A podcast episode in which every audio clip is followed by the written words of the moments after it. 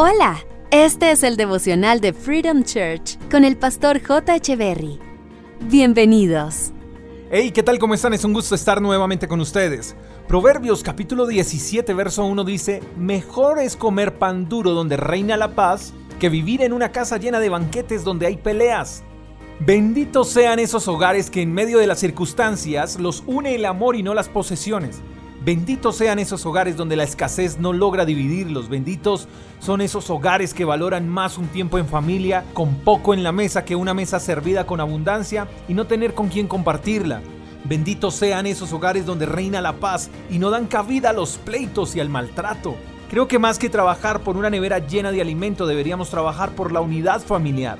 Más que trabajar por construir casas, deberíamos trabajar en construir hogares. Más que ahorrar riquezas, deberíamos ahorrar ofensas. Porque hay personas que trabajan, se esfuerzan y se sacrifican por sus familias, pero en ocasiones no se dan cuenta que ese trabajo, ese esfuerzo y ese sacrificio los están distanciando de las mismas personas por las que están haciendo todo ese sacrificio.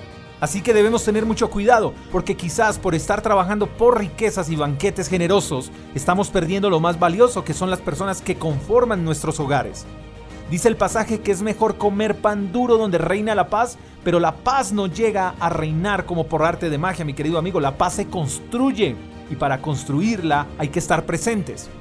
Con esto no te estoy incitando a que dejes de trabajar y de esforzarte por darle a los tuyos una mejor calidad de vida. No, al contrario, hay que seguir trabajando, hay que seguir construyendo, pero sin perder el enfoque de lo que es importante y prioritario. Es mejor poco, pero en paz y en familia, que mucho y en discordia. Es mejor una mesa servida con poco y donde se comparta el punto donde el tiempo se pase rápido y no una mesa donde cada uno quiera irse cuanto antes.